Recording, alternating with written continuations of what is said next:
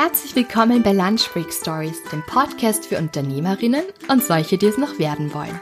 Mein Name ist Julia und ich freue mich, dass du da bist. Im zivilen Leben bin ich eigentlich Lehrerin. Doch für Lunch Break Stories tausche ich die Rollen, werde selbst wieder zur Schülerin und gehe bei tollen und mutigen Frauen in die Schule, die den Schritt in die Selbstständigkeit gewagt haben. Mein Wunsch für dich und für mich ist es, uns von den Stories dieser Frauen inspirieren und ermutigen zu lassen, die ersten Schritte zu wagen. Frei nach dem Motto, wenn die das können, trauen wir uns auch. Und besser auf neuen Wegen hin und wieder stolpern, als in alten Pfaden auf der Stelle zu treten. Also worauf warten wir noch? Los geht's!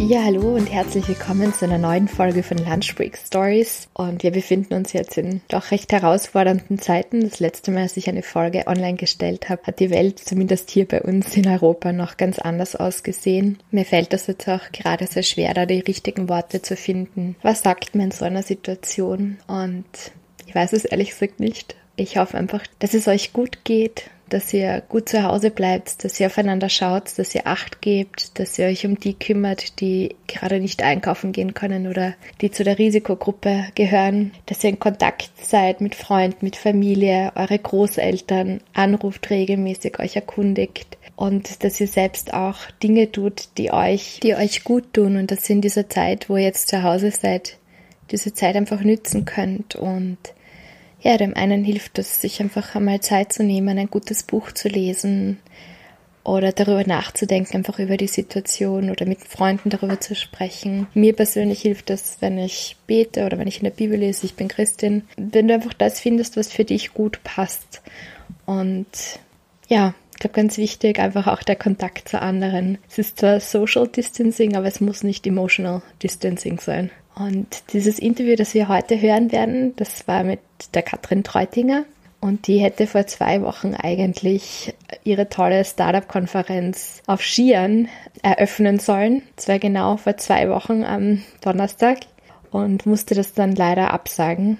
Und es geht, glaube ich, einigen von euch jetzt so, die ein, ein kleines Unternehmen haben, dass ihr euch jetzt gerade wirklich große Sorgen macht und um eure Existenz bangt. Und deswegen möchte ich einfach auch alle dazu auffordern, die das jetzt anhören, dass ihr wirklich schaut, dass ihr die kleinen Shops unterstützt, dass ihr nicht jetzt bei großen ähm, Konzernen bestellt, sondern vielleicht wirklich das Buchgeschäft um die Ecke unterstützt oder dass ihr schaut, wo gibt es in meiner Stadt ein Café, das auch liefert und dort bestellt.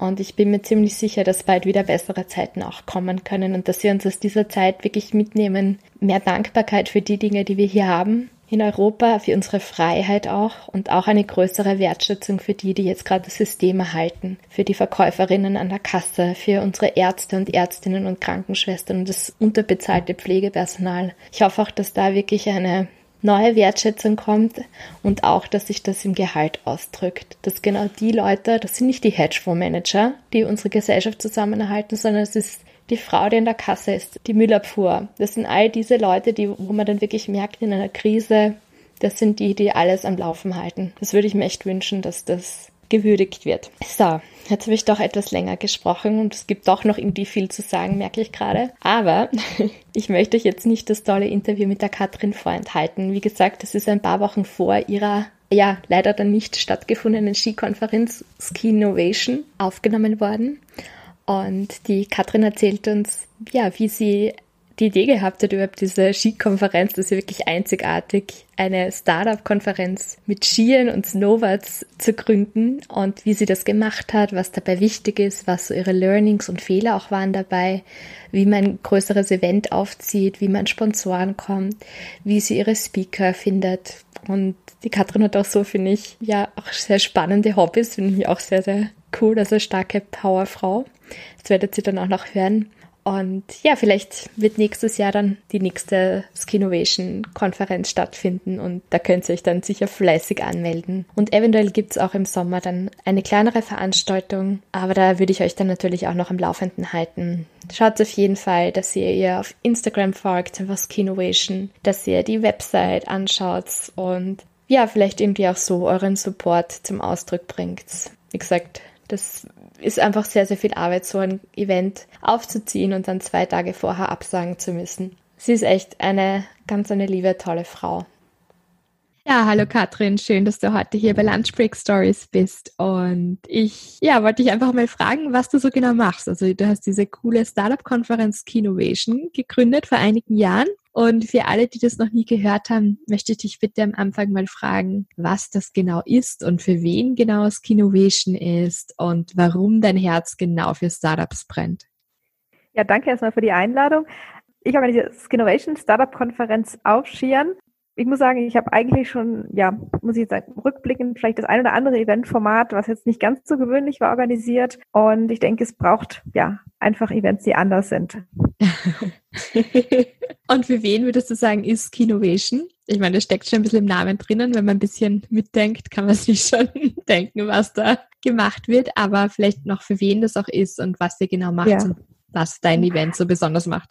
Also Skinnovation ähm, Startup-Konferenz Ausschieren, wo wir im Prinzip, also es richtet sich an Startup-Unternehmer, an ähm, Entrepreneurship-Enthusiasten, wie wir sie nennen. Das sind Leute, die vielleicht ja, sich für die Szene interessieren, vielleicht gerade am Anfang stehen.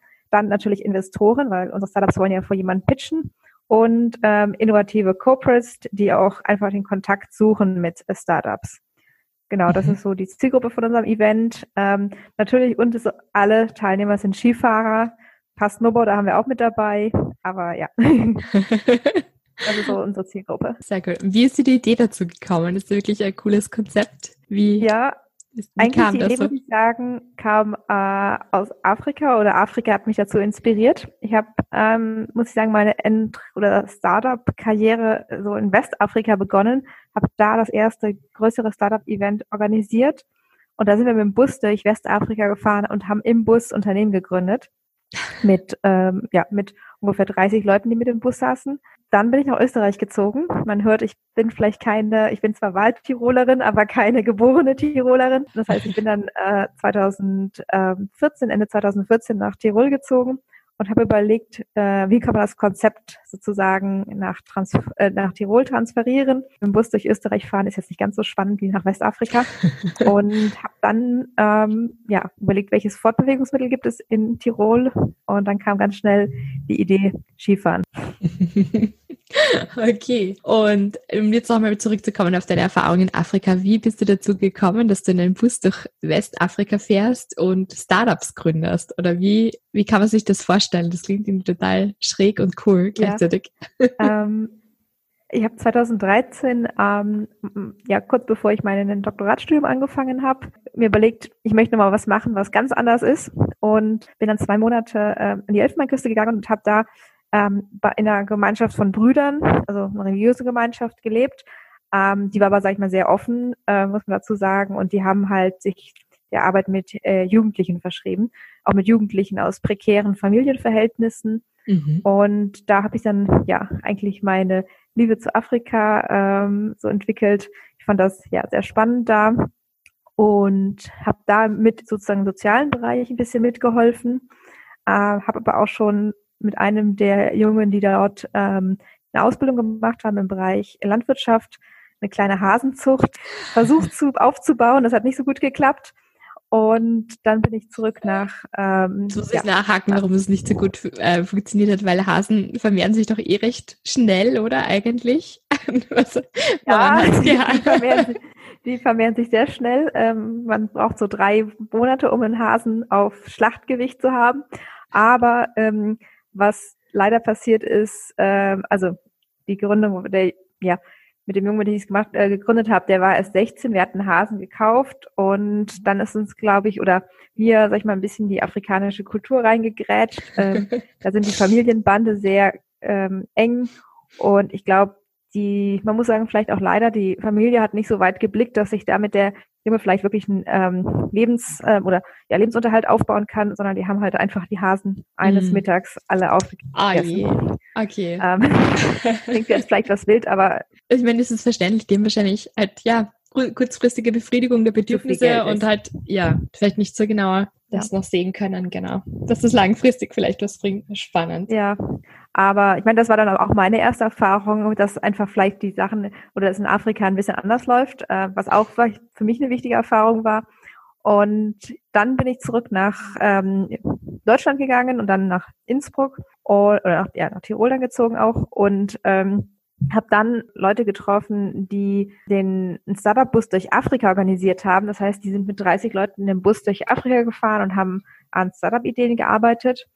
Und die hatten sozusagen ersten Prototypen in Süd südlichen Afrika gemacht und ja, dann bin ich dazu gestoßen. Wir haben die Organisation neu gegründet oder umgegründet in den Empchen Venture Bus. Mhm. Und da ich natürlich Erfahrung hatte in Westafrika, habe ich dann die sozusagen federführend die Organisation von dem westafrikanischen Bus übernommen, was mhm. auch, ich würde sagen, wirklich eine harte Schule war, aber eine sehr gute Schule, weil ich wirklich da viel gelernt habe und was mir dann auch bei Skinnovation sehr, sehr geholfen hat. Was hast du zum Beispiel gelernt? Was waren so deine Learnings? Ja, mein, erstmal, das war wirklich so meine ersten Kontakte mit der Startup-Szene.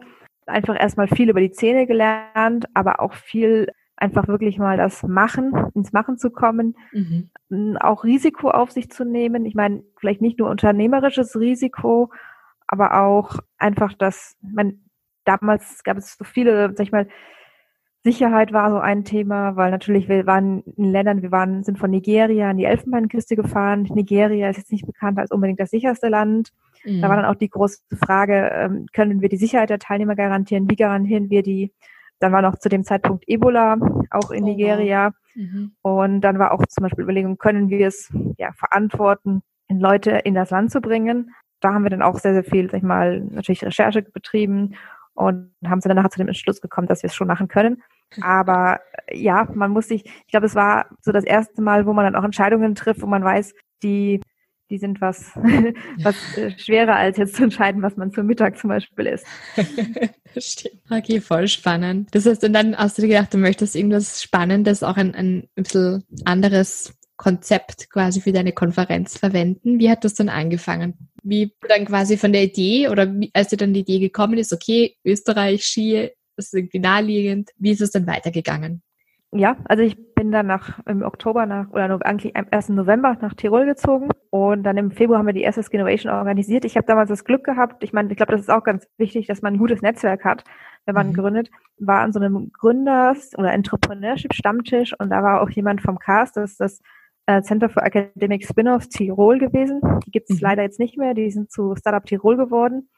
Und habe da jemand gefunden, die gesagt hat, einfach coole Idee, äh, wir unterstützen dich. Und äh, das war die Bettina Wenko, die jetzt inzwischen auch die Fuck Up Nights in Innsbruck macht. Mhm. Und die hat damals sozusagen das erste Geld für Skinnovation und auch ähm, Unterstützung zur Verfügung gestellt. Und dann habe ich das ganz klein angefangen mit 20 Leuten wir sind einen Tag Skifahren gegangen, ähm, haben dann in kleinen Teams an Ideen gearbeitet mit dem Motto, wie kann Innsbruck innovativer und attraktiver für Startups werden. Aber ich hatte, ich weiß, es war damals, es war eigentlich ein ganz kleines Event, aber durch die Busse in Afrika hatte ich auch schon die Idee, ich muss, ich möchte internationale Leute mit zum Event bringen und es, ich möchte es auch groß machen oder es soll halt schon ähm, wirklich nicht nur so ein kleines lokales Event sein. Und wir hatten Glück, wir hatten schon ein paar Teilnehmer, so zwei, drei, die kamen aus München, einer ist sogar aus Berlin gekommen. Nachhinein, glaube ich, ist er mehr zum Skifahren gekommen als für unser Event. Aber das war trotzdem, glaube ich, ganz gut, dass es halt schon nicht man sagen konnte, dass auch Leute, die Leute gesehen haben, wow, da kommen schon Leute aus dem Ausland oder aus Deutschland her und auch schon von relativ weit weg. Mhm. Und ja, dann hat sich das, und ich, wir hatten schon drei Speaker eingeladen. Oh, super. Und, ähm, ich muss sagen, zum Beispiel die Speaker zwei waren aus Innsbruck und einer war aus Berlin auch. Und da habe ich relativ viel von dem Budget drauf verwendet. Man kann sagen, ich hätte wahrscheinlich auch jemanden aus München einfacher haben können, aber Nachhinein war das, glaube ich, schon ganz cool, weil das hat wirklich schon so eine gewisse Internationalität mit reingebracht. Und das war dir von Anfang an wichtig, oder? Dass das eben ähm, quasi über den Tiroler Raum hinausgeht.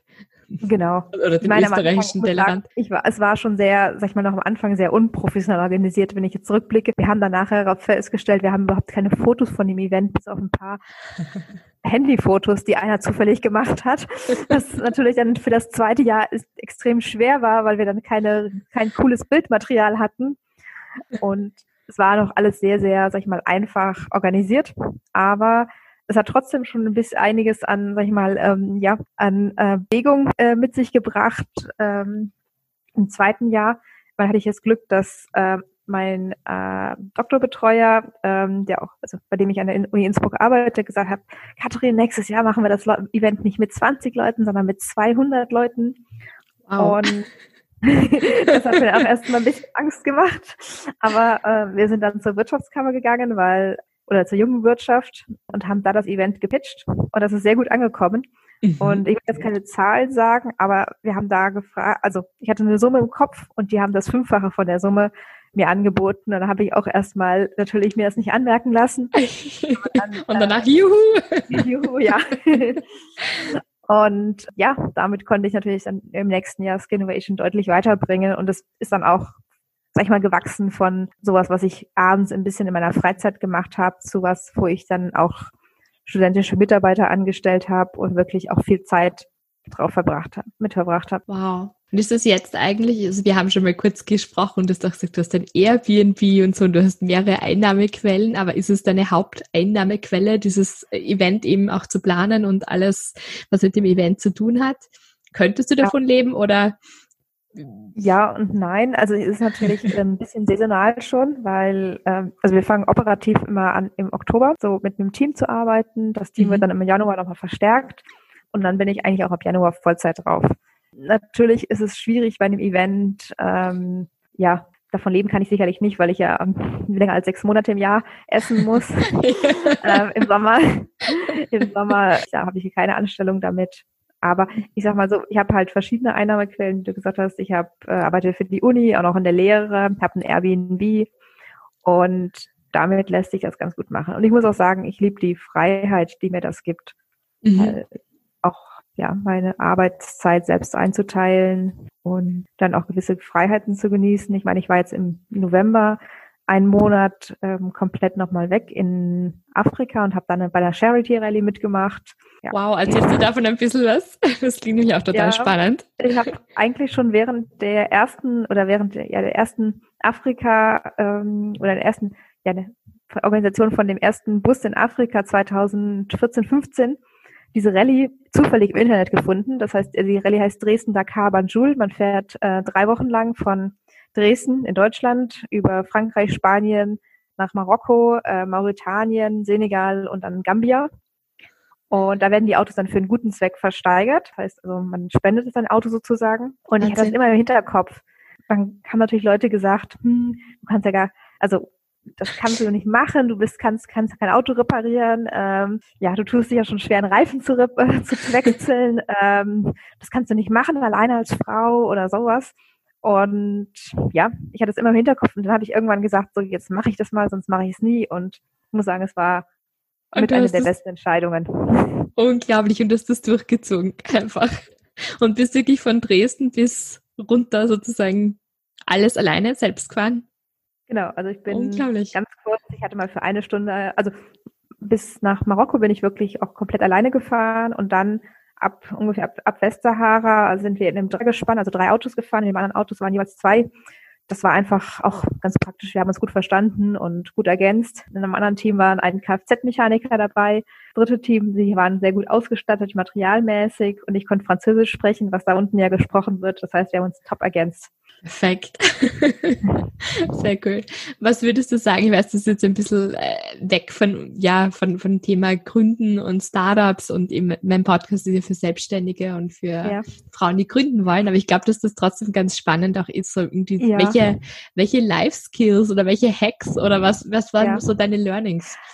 Also, auf jeden Fall, ich denke mal, das hat schon was mit vielleicht nicht direkt mit Gründen, aber schon sehr stark mit Selbstständigkeit zu tun. Ich meine, man muss ja vorher auch ähm, sozusagen Spenden akquirieren.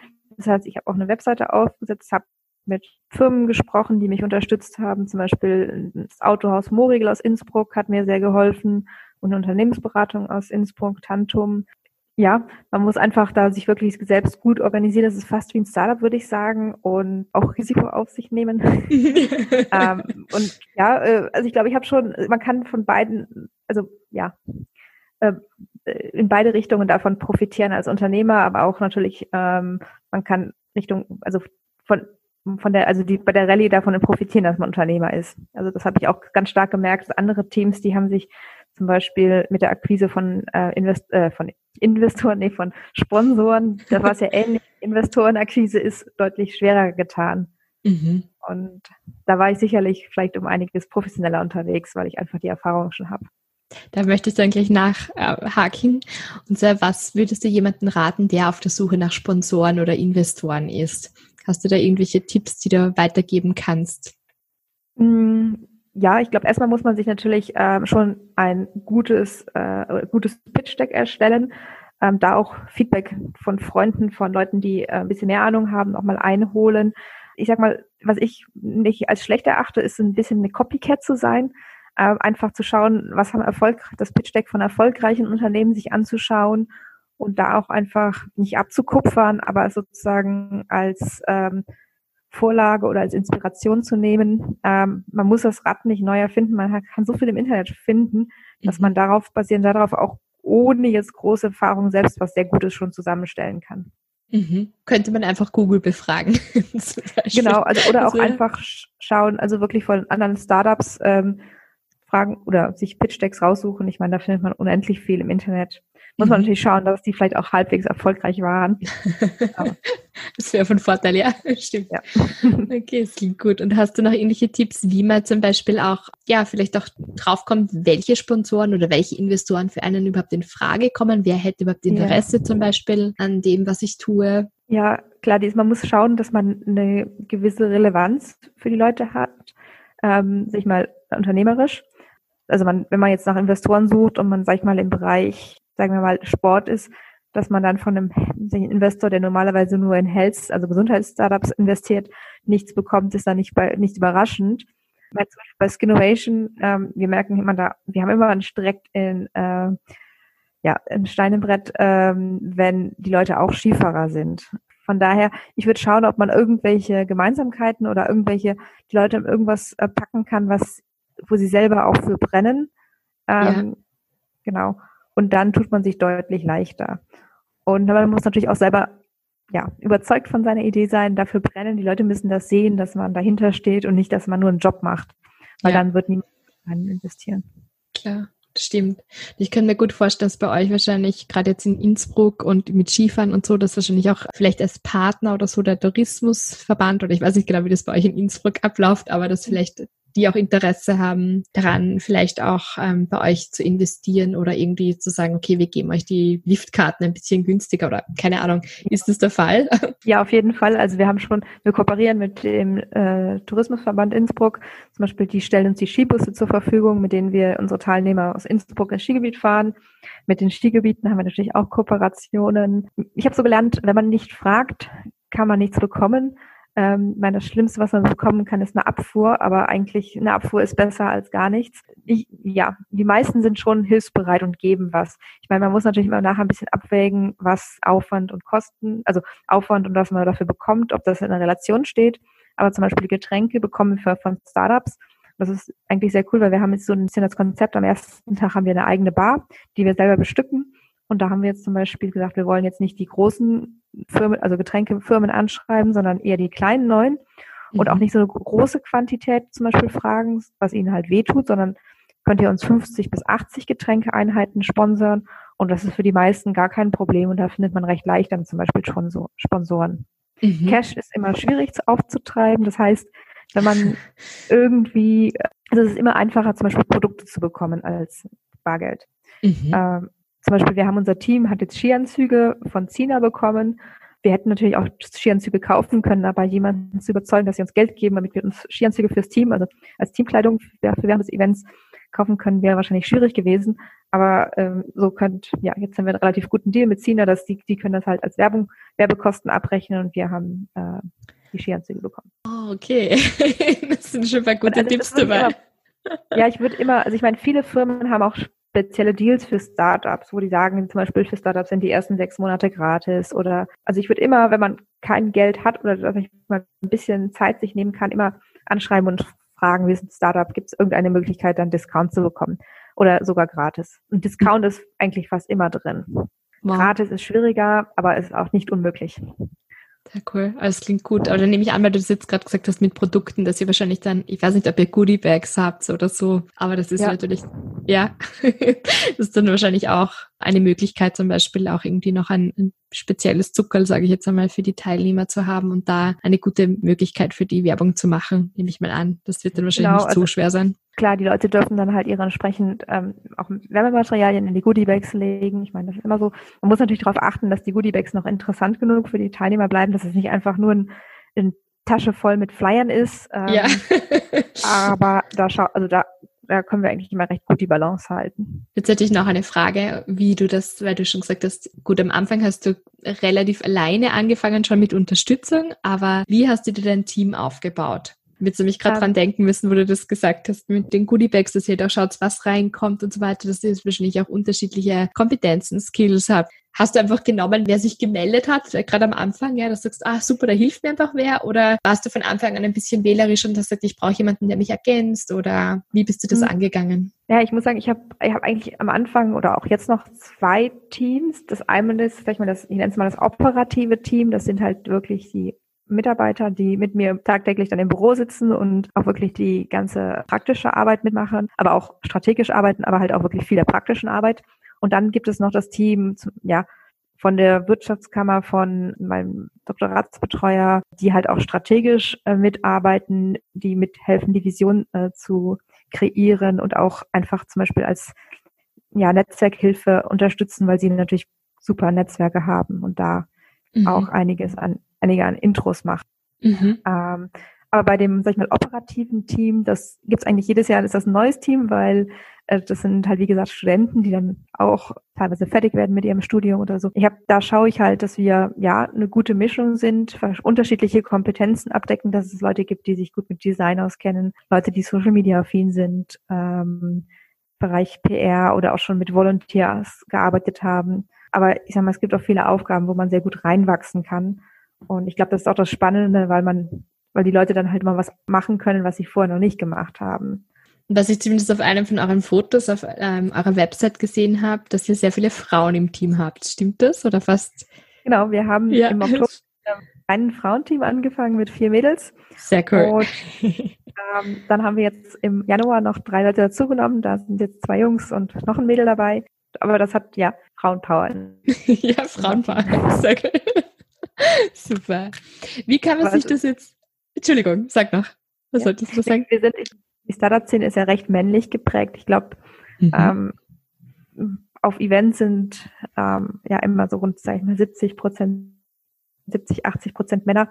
Ja. Und das spiegelt sich auch bei den Vortragenden wieder. Wir haben jetzt, ähm, ich denke mal, bei den Teilnehmern sind, kommen wir nicht auch, sind wir auch eher, sag ich mal, im Durchschnitt so mit, meistens hatten wir so 70, knapp 70 Prozent Männer, ähm, dann ja 30, bisschen über 30 Prozent Frauen.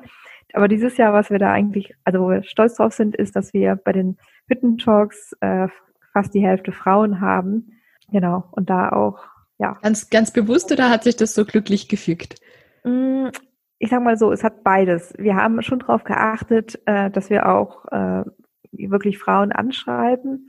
Es hat sich zum Ende hin auch ein bisschen glücklich gefügt, weil ähm, wir dann auch einige sehr gute Frauen gewinnen konnten. Aber wir haben schon auch im Team verstärkt darauf geachtet, weil einfach die Szene so männlich geprägt und ich glaube, einfach die Frauen müssen sichtbarer werden. Oh ja. Weil es gibt coole Frauen. Auf jeden Fall. Ich spreche gerade mit einer.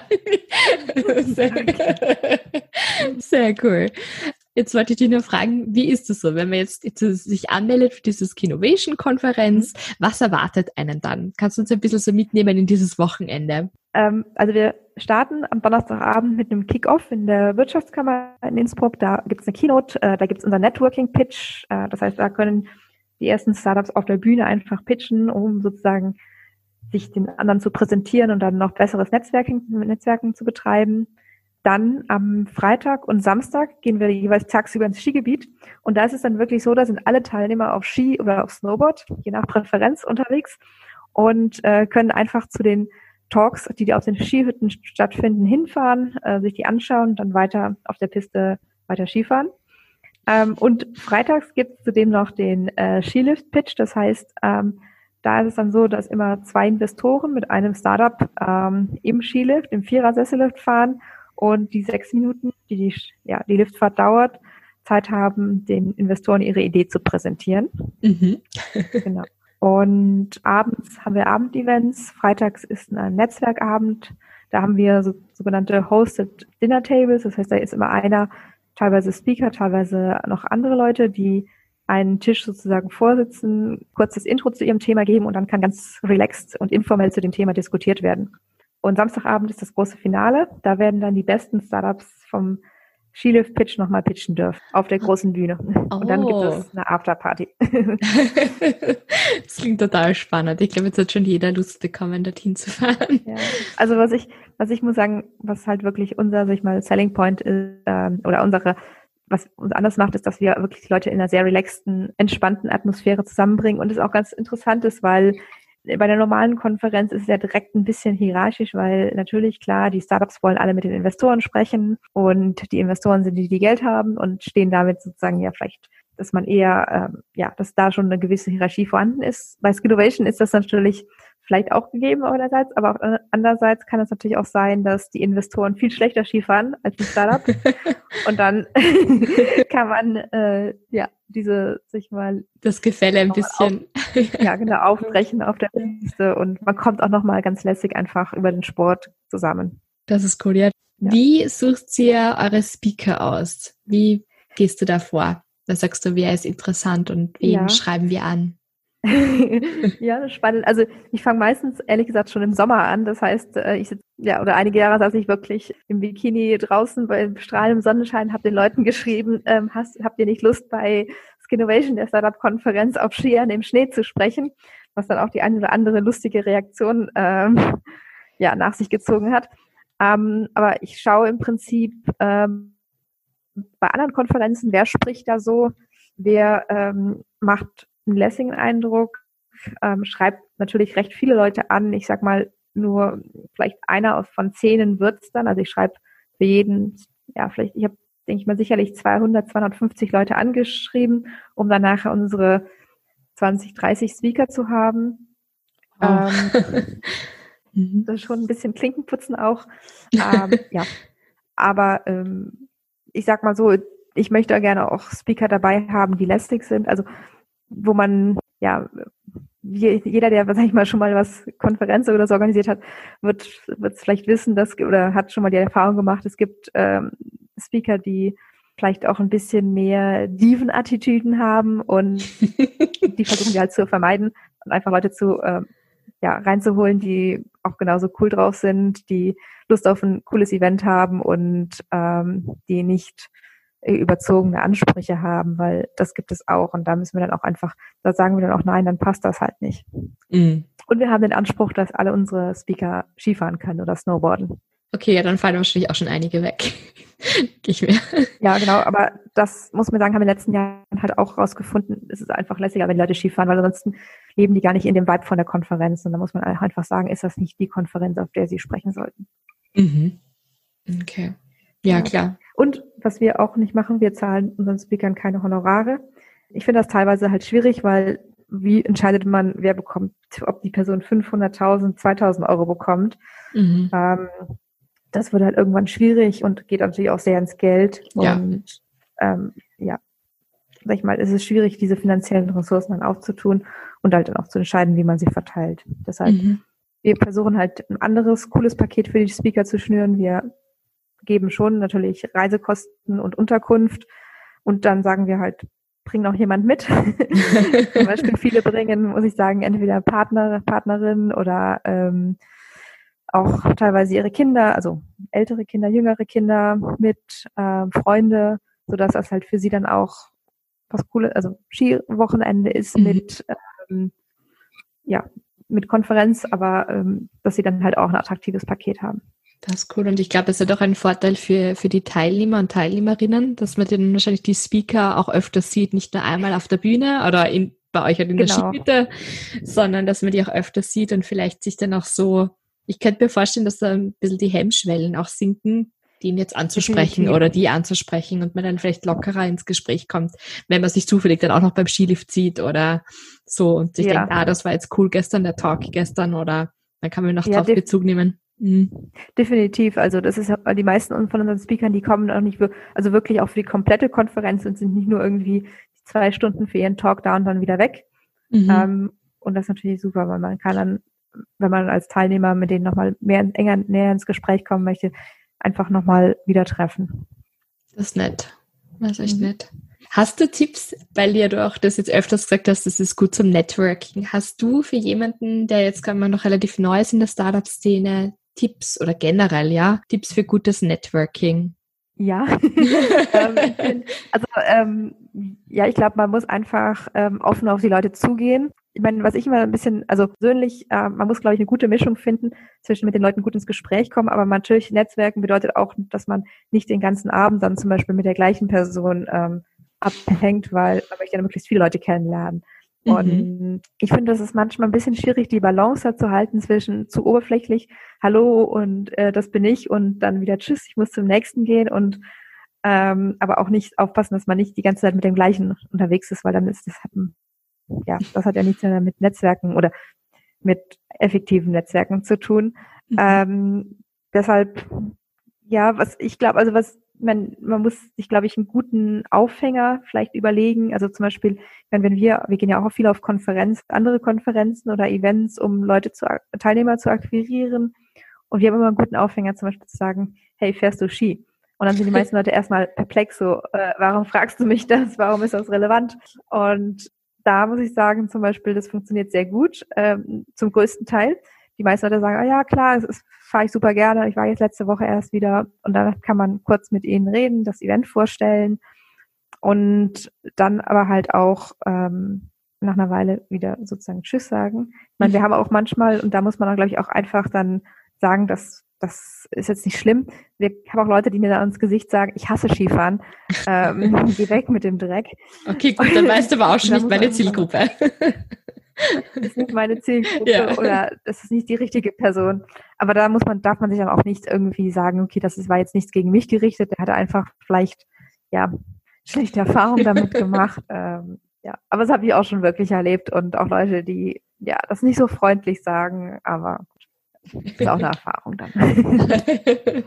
Also muss ich, wenn wir schon jetzt bei den Tipps sind, muss ich gleich weiterfragen für weitere Tipps. Und zwar, wenn jemand eine Konferenz oder vielleicht auch ein kleineres Event aufziehen möchte, hast du dabei so Erfahrungen oder, oder vielleicht auch aus Fehlern gelernt, was man vielleicht lieber nicht machen sollte oder was besonders gut euch geholfen hat zu wachsen oder was man bedenken sollte oder irgendwelche ja. Tools, irgendwelches können auch irgendwelche Apps sein, irgendwelche weiß ich nicht, irgendwas, was euch geholfen hat? Ja, ich glaube, wenn man das erste Mal ein Event organisiert, man macht sich nicht so viele Gedanken über gewisse Sachen. Also wir haben irgendwie manche ähm, Prozesse über gar nicht so am Anfang überdacht und hatten da dann riesiges Chaos. Zum Beispiel äh, beim ersten Mal beim Check-in ähm, haben wir das gar nicht so richtig überdacht, dass da auf einmal 50 Leute stehen und alle ihr Namenskärtchen haben wollen.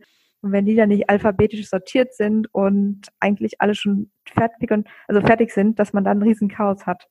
Und ähm, auch, ja, also da wirklich, also das wird sich vielleicht bei kleineren Events, das kann man das vielleicht noch ausgleichen, aber bei größeren Events, dass man wirklich die einzelnen Vorgänge wie Check-in durchkaut und vorher sich genau überlegt, wie das aussehen soll vielleicht auch mal bei anderen Events sich das anschaut, wenn man noch gar keine Erfahrung hat und auch ähm, sich darüber bewusst macht. Das ist, glaube ich, immer ein großer Fehler, dass die Leute eine Gruppe von 200 Leuten, die bewegt man nicht so schnell. Das heißt, wenn man dann die Leute auf ihren Sitzplatz bringen möchte, zum Beispiel abends, das geht nicht innerhalb von drei Minuten. Die Leute, das braucht zehn Minuten, Viertelstunde sogar. Und das braucht Leute, die die Leute aktiv pushen.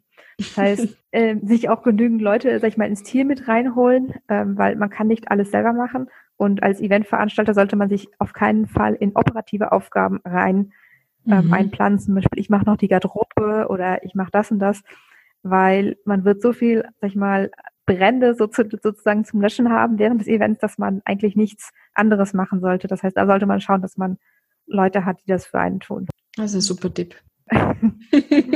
also das habe ich im ersten Jahr auch noch viel dann, oh ja, dann mach, dann mache ich einfach diese Aufgabe und eigentlich Inzwischen habe ich es so gemacht, dass ich als Eventorganisator eigentlich gar nichts bei dem Event mehr zu tun habe. Aber ja, in der Theorie, in der Praxis habe ich noch mega viel zu tun.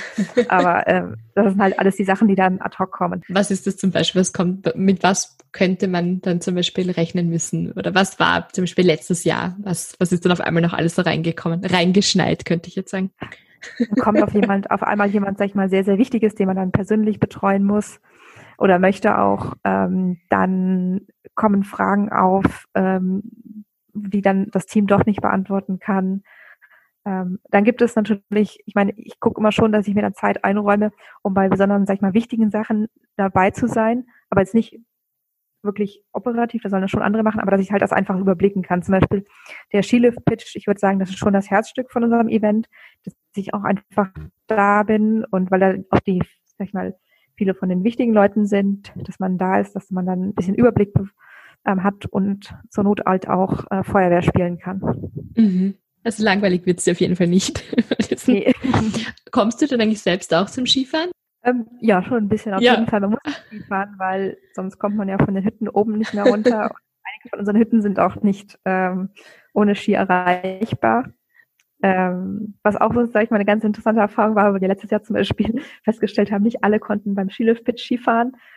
Und okay. das ist vielleicht auch noch ein Learning. Man muss den Leuten wirklich alles sehr klar und auch sehr, sehr oft kommunizieren, weil nicht jeder liest jede Information. Und es sind immer noch Fragen gekommen, wo man nachher gedacht hat, das haben wir ja schon dreimal, viermal per Mail erklärt. Und die Leute haben es trotzdem nicht gewusst. Ja, man muss die Informationen immer und immer wieder rausbringen, damit die wirklich jeden erreichen. Wow. Apropos Informationen, das denke ich mir auch gerade, oder wie macht sie ihr Skinovation bekannt? Oder wie seid ihr auch so bekannt geworden, wie ihr jetzt mittlerweile schon seid? Ja. Also wir haben natürlich ganz, ganz viel Marketing gemacht über verschiedene Kanäle. Angefangen haben wir viel über Social Media, weil Social Media ist natürlich, kostet erstmal nichts, wenn man es halt organisch macht. Wir haben in vielen, ähm, also Gruppen auf Facebook gepostet. Ich meine, Facebook, muss man sagen, ist in den letzten Jahren natürlich ein bisschen auf dem absteigenden Ast vielleicht. Ähm, Instagram ist dazu, dafür neu zugekommen. Da posten wir inzwischen auch viel. Ähm, LinkedIn ist extrem relevant geworden in den letzten zwei Jahren. Da mhm. läuft viel drüber. Da schreibe ich zum Beispiel auch die, äh, die Speaker an über LinkedIn, weil da kann man eigentlich fast jeden erreichen. Mhm. Danach sind wir jetzt, gehen wir selber auf andere Events und sprechen da Leute an, äh, versuchen auch meistens irgendwie einen Pitch-Slot zu bekommen, also dass wir selber kurz Skinnovation pitchen können auf der Bühne, weil ja, umso mehr Audience man hat, umso besser. Mhm. Dann versuchen wir die Netzwerke unserer Speaker zu nutzen, unserer Table Hosts, einfach der Leute, die schon dabei sind, dass die das halt posten, weil Mundpropaganda, muss man sagen, ist noch immer mit die beste. Also wir fragen die Leute, wie hast du über Skinnovation gehört, wenn die sich anmelden? Mhm. Und ganz, ganz viele sagen äh, von Freunden oder halt auch äh, über direkten Kontakt mit dem Team. Mhm. Ja. Und viele haben auch schon sind nicht das erste Mal dabei. das spricht auch fürs Event, ja. Sehr cool. Habt ihr auch äh, Speaker, die immer wieder kommen oder schaut ihr wirklich, dass ihr jedes Jahr neue Speaker bekommt? Ähm, ja und nein. Also wir versuchen natürlich jedes Jahr neue Speaker zu haben. Bei einigen Speakern, die sehr gut waren, ähm, die sind auch schon das zweite oder das dritte Mal dabei. Ähm, wir haben jetzt einen Speaker zum Beispiel aus Israel, der hat uns im ersten Jahr, wo wir eigentlich Skinnovation groß gemacht haben, also im zweiten Jahr sozusagen, angeschrieben und gesagt, er muss dabei sein, er ist der absolute Ski-Fan. Und er kommt jetzt wirklich, das dieses Jahr zum fünften Mal aus Israel als Speaker. Wow. Kommt auch jedes Jahr sehr gut an. Der macht, spricht zum Thema Marketing. Mhm. Aber ansonsten versuchen wir schon, die Speaker nicht mehr als zweimal dabei zu haben, weil irgendwann, sag ich mal, wir wollen den Leuten ja auch was Neues bieten und nicht sagen, dass die nachher sagen, ja, wir waren jetzt zweimal dabei, jetzt gibt es keine neuen Speaker mehr für uns. Ja, ja, das stimmt. was schwebt dir so vor jetzt für die Zukunft? Soll es noch weiter wachsen oder sagst du dann irgendwann, nein, es ist eine bestimmte Größe erreicht, das ist dann genug, um die Qualität auch noch zu gewährleisten oder auch auf der Skipiste können jetzt nicht 20.000 Leute kommen, sondern, weiß ich nicht, 400, 500, 600 und was würdest du dir so persönlich wünschen, wo Skinovation sich hin entwickeln soll? Also, wenn man jetzt ein bisschen zurückblicke, hat sich das Skinovation wirklich vom Studenten-Event wirklich inzwischen zu einer relevanten Startup-Konferenz entwickelt, wo wir auch namhafte Investoren und auch große Startups schon dabei haben. Wir könnten über die nächsten, sag ich mal, ein, zwei Jahre strebe ich schon noch an, etwas in Größe zu wachsen, aber jetzt auch nicht zu groß. Also ich sag mal, bei 500 ist so unser Limit, dann einfach diese, sag ich mal, diese familiäre Atmosphäre sonst nicht mehr gegeben ist. Vielleicht sogar schon bei 400. Also mhm. dieses Jahr streben wir 350 Teilnehmer an.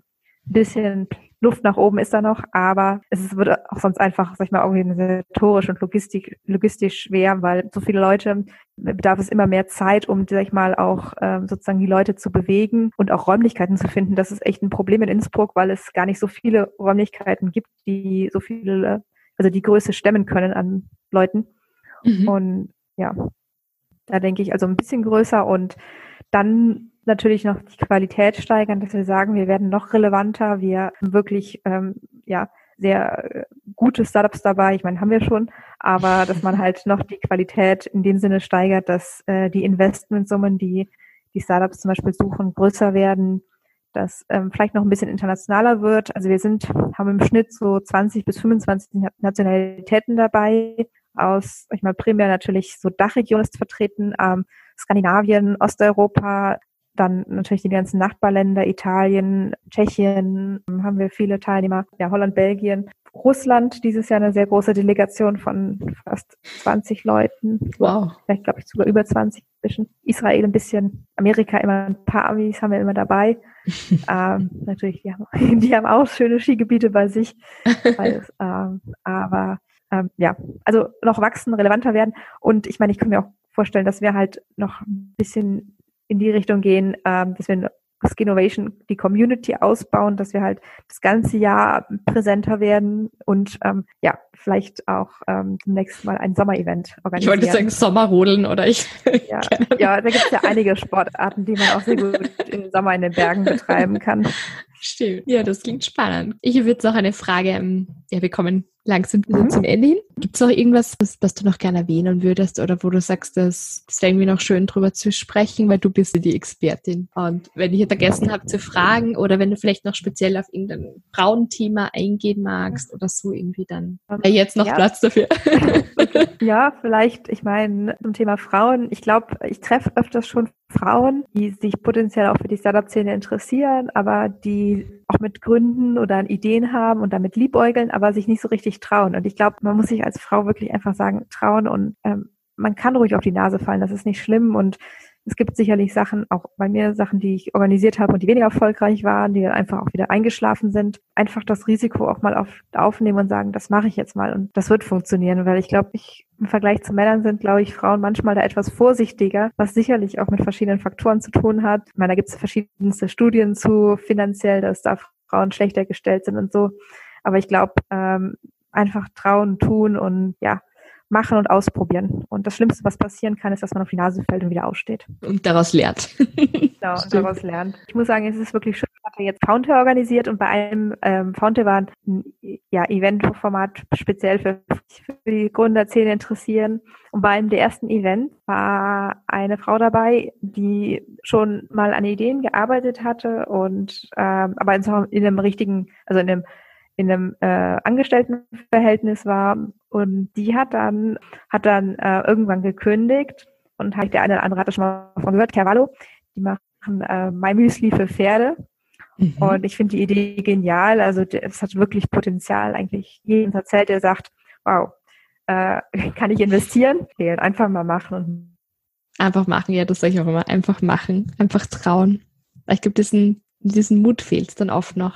Ja. Und ein bisschen so ja. auch Mut, Mut zur Lücke auch, dass noch nicht alles perfekt ist, ja. Und dass halt einfach im Tun dann erst Dinge entstehen und sich entwickeln und dann auch besser werden können, optimiert werden können. Aber wenn man nur auf der Idee drauf sitzt, dann kann sie sich auch jetzt nicht verbessern in dem Sinn. Genau. Was mir geholfen hat am Anfang ist, sich auch an jemanden dran zu hängen, der mehr Erfahrung hat und davon einfach auch viel zu lernen. Das war beim Empien Venture Bus, den habe ich ja nicht alleine organisiert, sondern ähm, mit jemandem zusammen oder auch mit dem ganzen Team.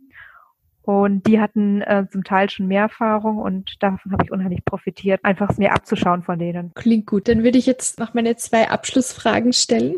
Ja. Also die erste Frage, die ich dann immer noch so zum Abschluss stelle, ist, ob du jemanden hast in deinem Bekanntenkreis, kann aber auch ganz jemand, es kann auch was jemand Bekanntes sein oder Berühmtes sein, der dich inspiriert, du sagst, das ist irgendwie ein Vorbild für mich. Ich glaube, ich habe nicht so eine einzelne Person, aber es gibt ja schon zum Beispiel, dass ich einfach Sachen angehe. Ich irgendwie von meiner Mutter, zum Beispiel, sie hat immer, war immer Schül also Elternsprecherin in der Klasse. Ich meine, das ist was ganz anderes. Aber sie hat mir gezeigt, man muss irgendwie was machen. Man macht, läuft nicht einfach nur mit, sondern man macht was. Und das hat mich dazu auch, sag ich mal, motiviert, mich selbst zu engagieren. Am Anfang in, zum Beispiel bei uns in der Pfarrgemeinde habe ich mit Pfingstlager organisiert und dann ist es immer so weiter gewachsen. Mhm. Und also du bist eine Macherin. Auch, ja, aber auch viele andere Menschen, wo ich sage, da habe ich abgeguckt und aber ich glaube, es ist, man muss, man muss bei vielen Leuten was abgucken, immer das Beste. um dann auch, sag ich mal, eine eigene Persönlichkeit zu werden. das klingt gut. Und dann stelle ich ganz am Schluss noch eine Frage und zwar, wir haben es vorher auch schon kurz angesprochen, so Mundpropaganda. Du hast doch gesagt, Mundpropaganda zieht irgendwie am besten. Und ja. darauf zielt auch meine letzte Frage ab. Und zwar gibt es etwas, wo du sagst, das muss ich einfach immer abgesehen jetzt von Skinnovation, muss ich einfach immer jeden weiterempfehlen. Das ist was voll Cooles. Das kann jetzt ein Buch sein, das kann jetzt irgendeine Aktivität sein, das total von trivial bis tiefsinnig dir überlassen, wie du das beantwortest. Also manche sagen dann irgendwie eine Lieblingsserie oder ein Buch oder in der Natur sein. Also ich glaube, ähm, seitdem ich in Innsbruck lebe, hat sich so Natur und in den Bergen sein für mich als immer wichtiger rausgestellt, wo man auch wirklich, sag ich mal, wieder tanken kann. Also jetzt klar im Winter auch viel Skifahren. Im Sommer mache ich aber auch inzwischen viele so Bergtouren. Ich würde es jetzt nicht ganz hochtrabend. Es ist mehr, sag ich mal, aktives Wandern als jetzt wirklich äh, Bergtouren, aber ja. Doch auch abschalten und einfach in die Natur gehen und da genießen. Und dann auch zum Schluss ist mir jetzt gerade noch spontan eingefallen. Wie fühlst du dich als Deutsche in Österreich? ist das eine große Umstellung oder ist es, ist es okay? Ähm, eigentlich muss ich sagen, ich habe vorher ähm, lange, sage ich jetzt mal, ähm, in nicht deutschsprachigen Ländern gelebt, in Holland, in England, in Frankreich. Und dann nach Österreich zu kommen, war jetzt eher schon wieder so ein bisschen, komm, zurück aus dem Ausland und war jetzt keine große Umstellung, weil man spricht die Sprache, die Kultur ist sehr nah. Ähm, ich fand, man hat es erst eher nach einer Weile gemerkt, doch einige Sachen sind anders. Es kommt ein bisschen auf an, in welchem Umfeld man sich, glaube ich, bewegt. In, die Un in der Un im Universitären, das ist sowieso sehr international. Ähm, wenn man dann vielleicht in Kreise kommt, wo mehr, wo weniger oder wo mehr Einheimische unterwegs sind, da wird man dann mal gefragt, wie gefällt es dir eigentlich in Österreich? Und ich denke mir so, hm, also, oder wie gefällt es dir als Ausländerin in Österreich? Und man denkt sich, hm, ich fühle mich nicht wirklich als Ausländerin. ähm, ja.